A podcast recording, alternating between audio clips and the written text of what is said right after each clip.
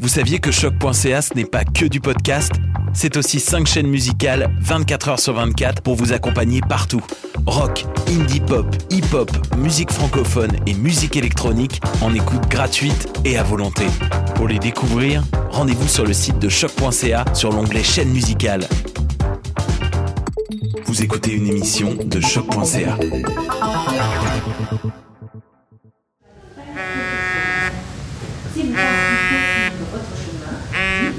Bonjour, merci d'avoir appelé à l'aide.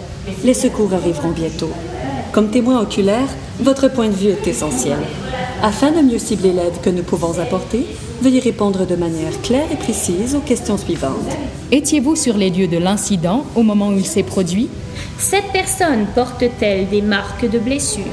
Avant d'appeler les secours, avez-vous pensé poursuivre votre chemin? Ou étiez-vous animé de la conviction qu'il fallait faire quelque On chose? voudrait, on voudrait donner un rôle à l'art ou au théâtre. Il faudrait que l'art, son rôle soit, de, de- soit une sorte de, de baume, si tu veux, sur cette réalité dou- douloureuse-là. Et euh, moi, j'y vois un, un certain danger, en fait. La pandémie, ça a été aussi une occasion. Une occasion de revenir à des formes que j'avais peut-être un peu oubliées ou écartées au fil des ans, parce que la présentation du spectacle en salle, euh, s'inscrire dans une saison d'un théâtre, etc., c'est ça qui était devenu la priorité. En mars 2020, les théâtres et les lieux de diffusion des arts de la scène ont dû suspendre leurs activités à cause de la pandémie de COVID-19. Malgré une tentative de retour sur scène avec mesures de distanciation, la crise dans laquelle est plongé le domaine du spectacle soulève beaucoup de questions et d'incertitudes dans la communauté. En dressant des portraits de ces artistes et artisans, avec comme toile de fond la pandémie, ce balado tente d'ouvrir une discussion sur la place des arts de la scène dans notre société. Mon nom est Daniel Ross et vous écoutez Mon royaume pour un public.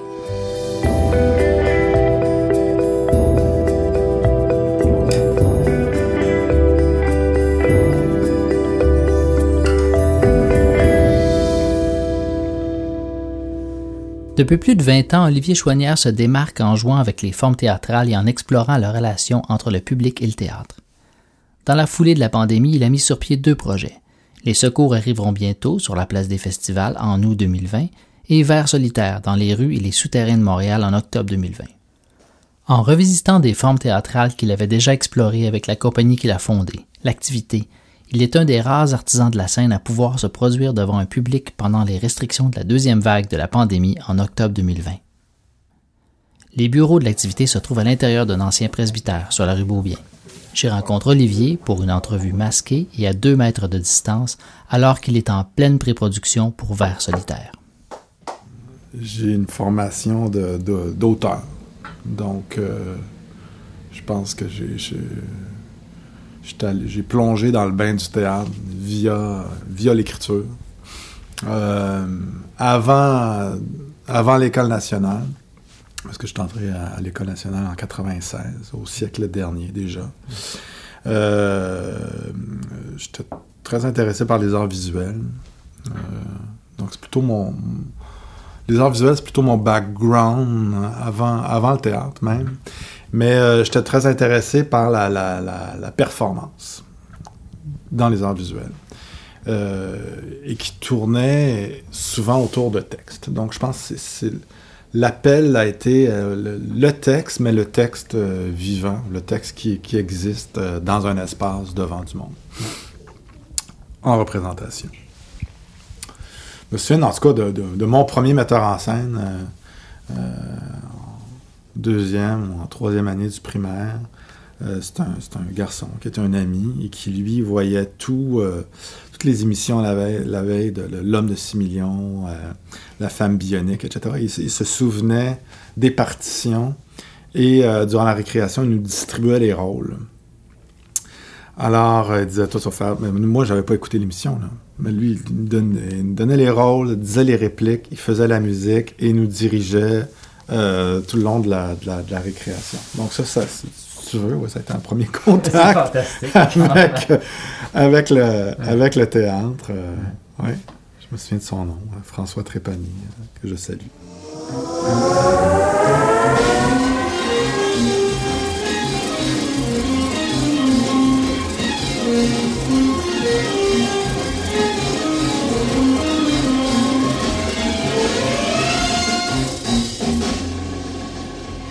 Par la suite, très rapidement, après l'école, euh, j'ai senti le besoin de, fonder une compagnie et de pour pouvoir m'y exprimer aussi comme, comme metteur en scène. Et, l'écriture et la mise en scène sont, sont assez rapidement euh, euh, se sont accompagnés, disons, euh, de manière à, prendre, à prendre le relais de ce qui, de ce qui est écrit pour pouvoir le, transposer, poursuivre l'écriture, mais là en trois dimensions sur, sur la scène ou dans l'espace public. Parce que tout, cet intérêt aussi pour l'espace public, pour moi, c'est la raison d'être même de, de, la compagnie puis de ma démarche comme metteur en scène. C'est de proposer un type d'expérience autre qui tient en compte en quelque sorte, l'agora publique. Euh, et tout, tout ce qui peut y arriver en termes d'accidents, de, ce qui n'est pas contrôlé. Donc, toute, toute la, démarche, la forme de, la déambulation sonore est née de, de ce questionnement-là. Donc, euh, au début des années 2000, euh,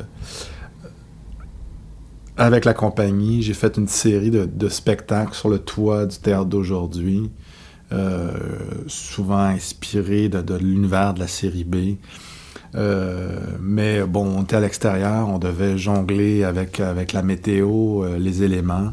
Et puis surtout, j'ai jamais donné aux, spectateurs, au public, un, rôle à jouer.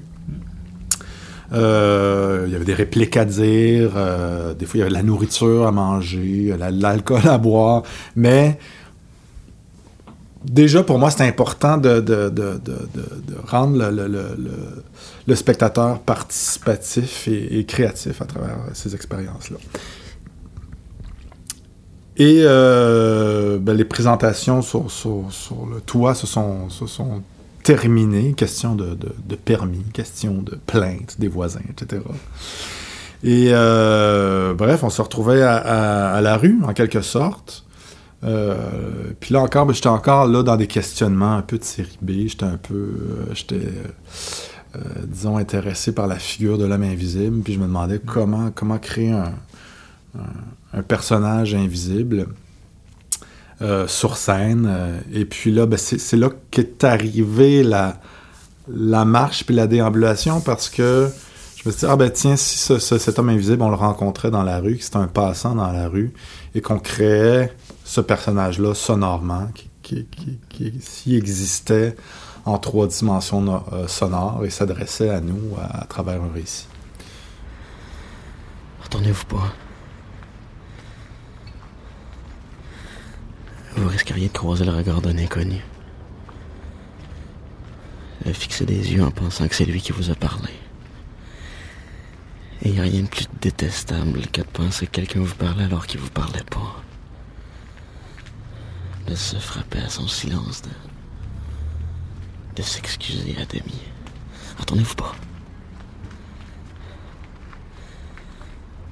Pensez à la gêne de s'arrêter, de se retourner et de voir personne. Bon, la pandémie éclatait en mars. Toi, à ce moment-là, tu faisais quoi? Tu préparais quoi? Moi, en fait, je, terminais euh, une production, euh, Zoé. Euh, fait toutes nos représentations. Moi, j'étais en train de mettre le, décor dans l'entrepôt euh, en prévision d'une tournée euh, un an et demi, deux ans plus tard. Et moi, ben, c'est ça, j'étais ensuite, après, après Zoé, j'étais supposé me, retrouver en, écriture, en préparation pour, d'autres projets, en gestation, en recherche. Euh, mais très rapidement, la situation m'a fait redécouvrir la nécessité de, de formes que j'avais développées euh, précédemment avec la compagnie, donc les déambulations sonores, qui existaient hein, sous, forme de représentation avec, euh, avec public, acteurs, prêt d'équipement, euh, avec vente de billets, etc. Donc, dans le même cadre que la présentation d'un spectacle plus traditionnel en salle. Et là, le contexte dans lequel on était, donc pas pouvoir se réunir, pas pouvoir se réunir à l'intérieur, etc. Je dis, ben, ben qu'est-ce qu'on peut, euh, de quelle manière on peut réagir à ça. Euh, donc, j'ai converti ces, déambulations sonores en, balado, euh, l'offrir pour que les gens puissent le faire dans n'importe quelle partie de la ville et dans n'importe quel contexte.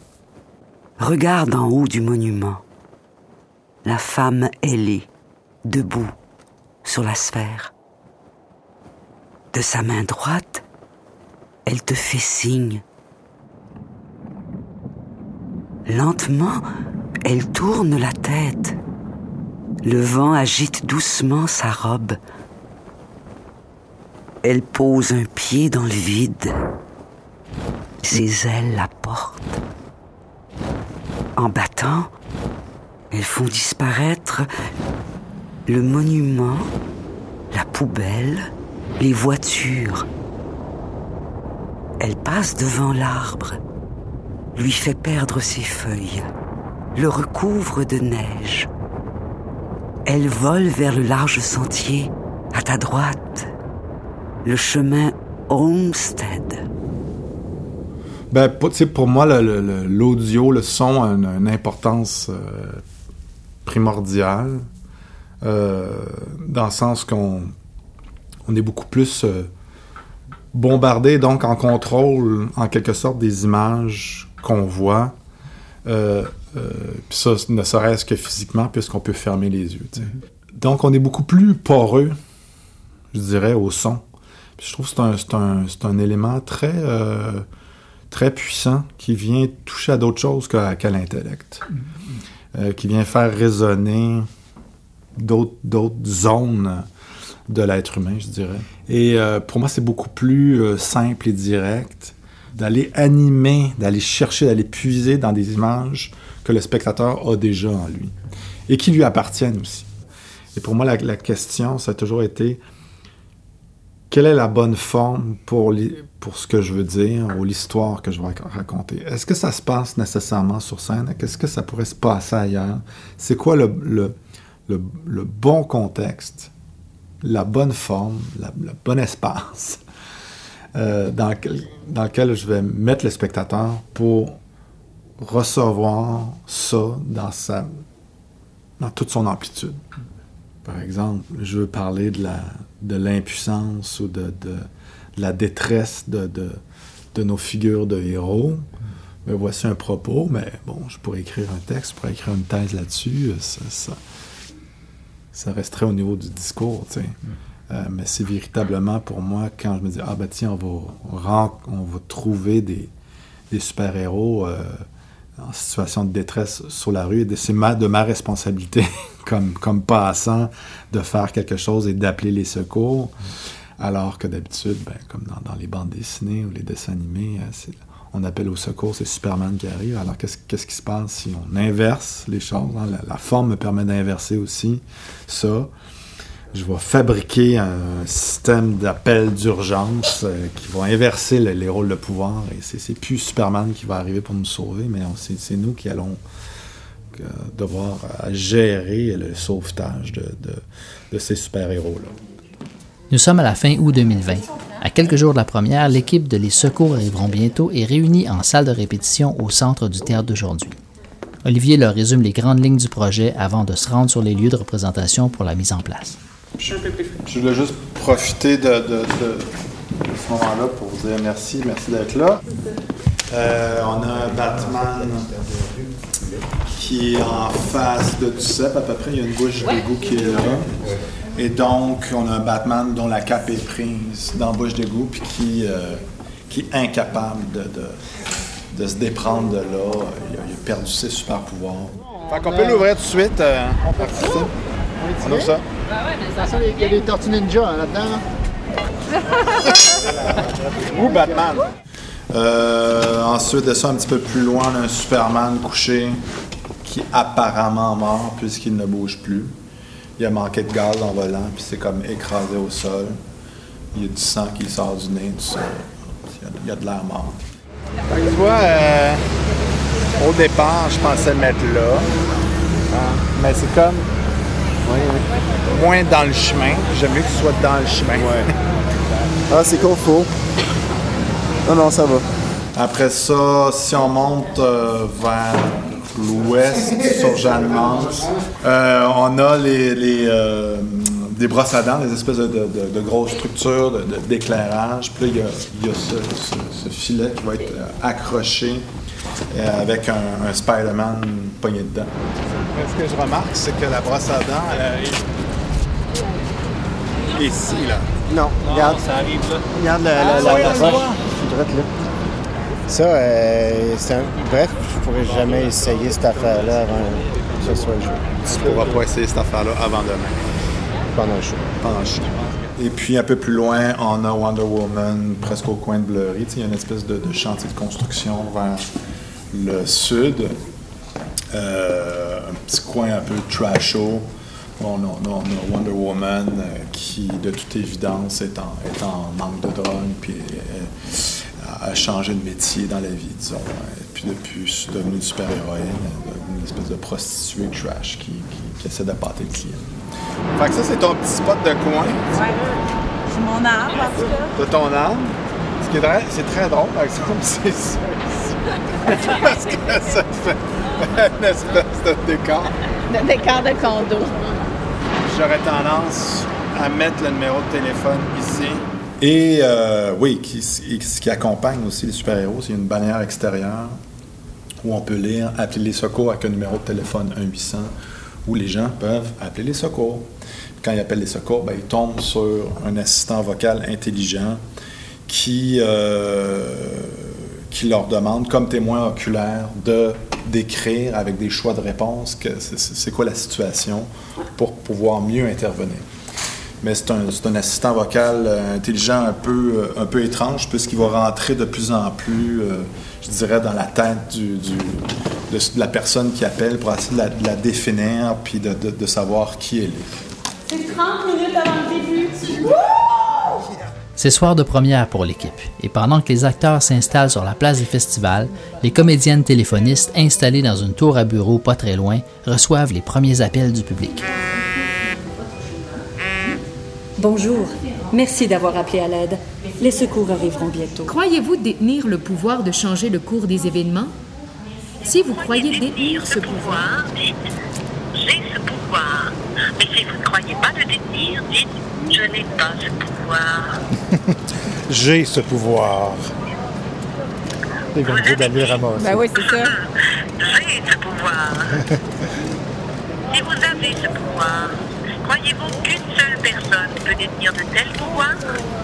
Si vous croyez qu'une seule personne peut détenir de tels pouvoirs, dites je crois aux super-héros. Mais si vous n'y croyez pas, dites je ne crois pas. J'y crois, c'est sûr. Je, je crois aux super-héros. Vous avez dit Je crois aux Si vous croyez aux super-héros, pourquoi avez-vous appelé les secours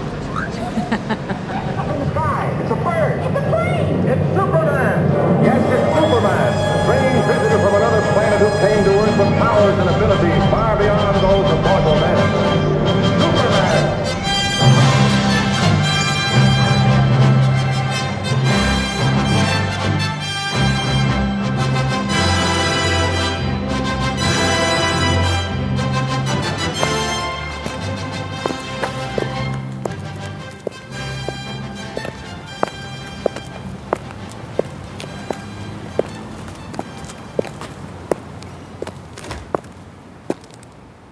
Donc, euh, Vers solitaire euh, prend la forme d'une déambulation euh, sonore. C'est un spectateur qui suit un acteur euh, à travers la ville, entre autres à travers le réseau souterrain, la fameuse ville souterraine que les touristes se, se cherchent souvent. Et où la ville souterraine? Je c'est juste ça. Et tous les deux, donc le spectateur et l'acteur, l'interprète, euh, entendent la même bande sonore. Et ce qu'on entend d'abord sur la bande sonore, ce sont des bribes de conversation. Donc, euh, avec le concepteur sonore à l'origine, Jean- Jean-Sébastien Durocher, on est allé enregistrer des bribes de conversation dans les rues, euh, coin des rues, dans les marchés. Et moi, j'ai l'autre, moi comme auteur, j'ai écrit un texte à partir de ces bribes de conversation et qui finit par créer une entité qu'on a appelée le ver solitaire, qui est une espèce de, monstre qui vit en nous, qui est le monstre de la consommation et qui nous euh, qui exige d'être euh, d'être nourri. euh, mais qui dépend de nous, hein, parce que c'est un parasite qui vit en nous, donc qui, qui, doit son existence et sa croissance à la nourriture, à tout ce qu'on va ingérer. Et ce, ce, ce verre-là nous pousse à une consommation de tout. Et tout est mis un peu sur le même pied d'égalité, que ce soit des produits, des discours ou des, ou des êtres. Ici, t'en as de toutes les couleurs, de toutes les épaisseurs. On est rendu qu'on a tellement de belles variétés. sont très bonnes, il paraît. Ça va coûter cher. How much? 4,99 for an hour. Ça, c'est un bon deal. Ça, c'est un bon deal. Donc, se retrouver aussi au, centre-ville de Montréal en temps de pandémie, avec des commerces fermés, euh, des places désertes, euh, pour moi, nous, fait bien éprouver euh, l'actualité de la situation. Et pour moi, pour moi, c'est ça le sens du théâtre aussi. Est-ce qu'on est en mesure de, réagir à notre actualité, à plonger dedans à travers l'art et non nous en divertir et faire semblant qu'elle n'existe pas. pas. Euh, dans le contexte actuel, dans la création des deux projets, quelles ont été les embûches, les problèmes, les, les choses qui ont été plus difficiles à réaliser? Ben, tu sais, je te dirais, euh, quand on a fait Les Secours arrivent bientôt, ben, tu étais là, euh, on était un peu. On venait de réouvrir les théâtres à la création, on se retrouvait en salle de répétition, etc. On était en, dans, un, dans un esprit de déconfinement. De, il y avait une fébrilité, euh, mais euh, disons une énergie euh, où il y avait plus d'espoir et plus de facilité, et c'était beaucoup plus fluide que dans le contexte actuel. Là, on retombe en reconfinement.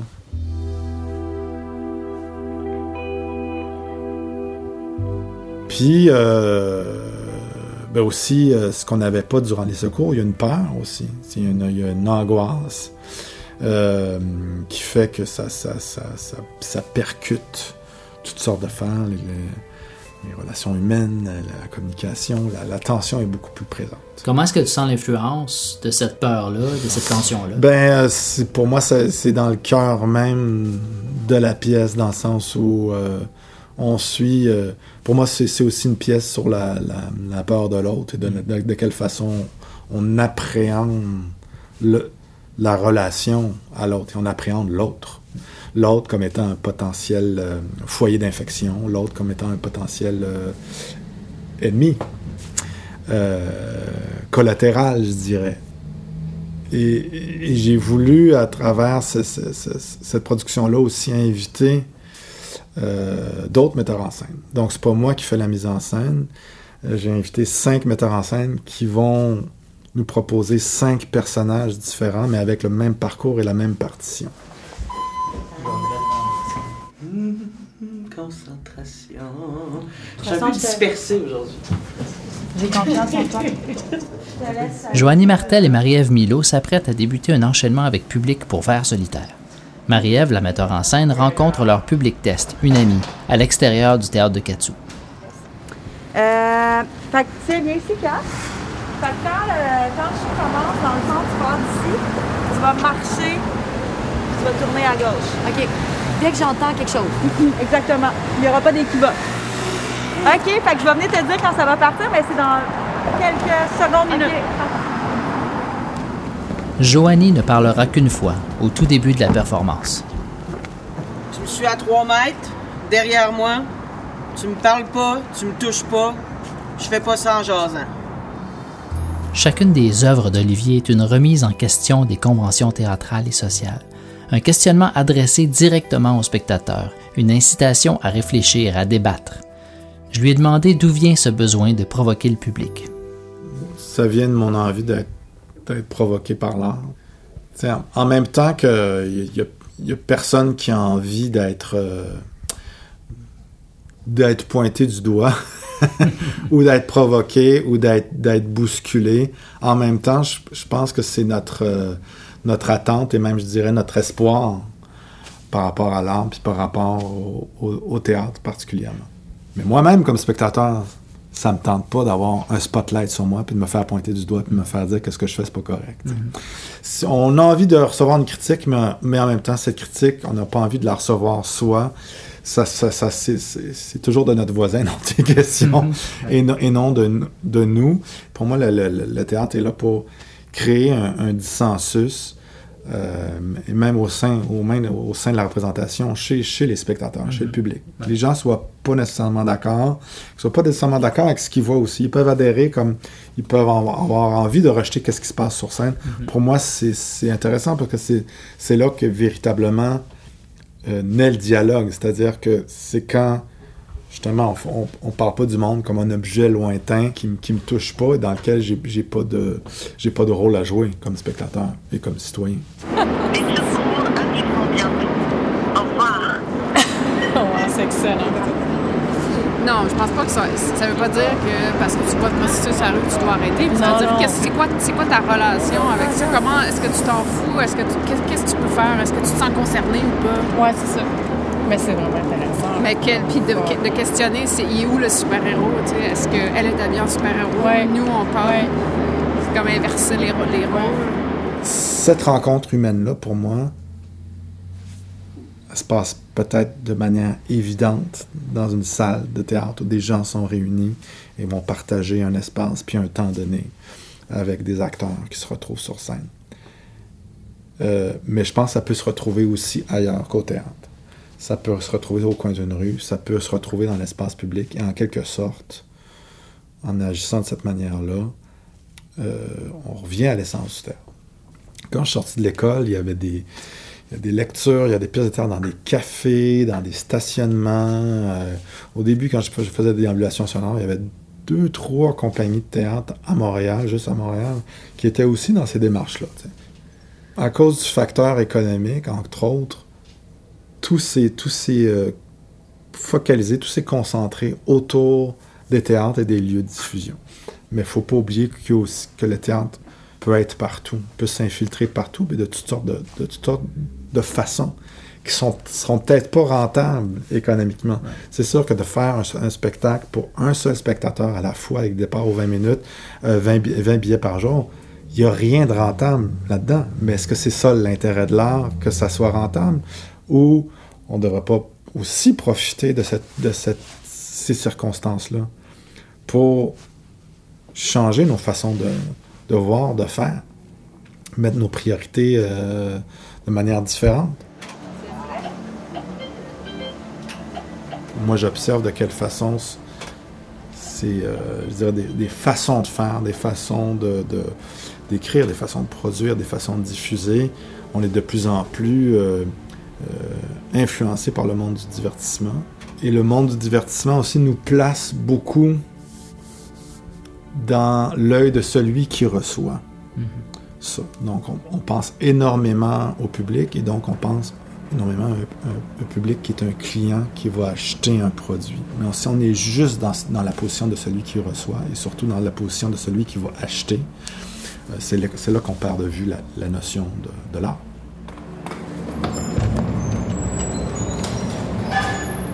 C'était écœurant, le spectacle. I should put this on TV. On va commencer à tourner ton film de zombie sur Facebook. C'est dur pour les yeux. C'est la vie des arts. Prends-toi-en. Ce que je m'aperçois aussi, c'est que dans un contexte de crise comme ça, euh, on, voudrait, on voudrait donner un rôle à l'art ou au théâtre.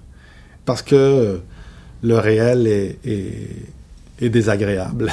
Il faudrait que l'art, son rôle soit, une sorte de, de baume, si tu veux, sur cette réalité dou- douloureuse-là.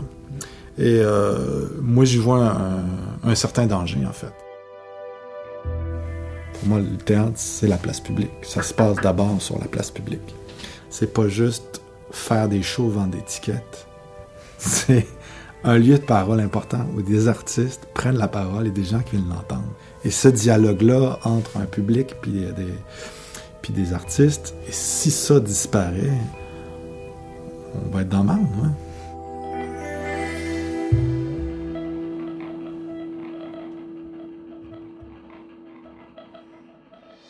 C'était Mon Royaume pour un public. Entrevue, prise de son, montage, musique originale et réalisation, Daniel Ross. Dans ce balado, vous avez pu entendre les extraits de bandes sonores de différents projets réalisés par l'activité, avec les voix d'Andréane Daigle, Rosalie Leblanc-Houle, Audrey Perrault, Gabriel Poulain, Louise Laprade, Marc Beaupré et Olivier Chouanière. Avec des conceptions sonores, musique et mixage de Jean-Sébastien Durocher, Vincent Croteau, Éric Forget, Jean Gaudreau et des textes d'Olivier Chouanière. Pour plus d'informations sur l'activité, rendez-vous sur leur site web www.l'activité.com, l'activité sans apostrophe. La diffusion de cet épisode est rendue possible grâce à la Choc. Un merci tout spécial à Jean-Michel Caron, David Poulain, André Faleros et Ayo Porto.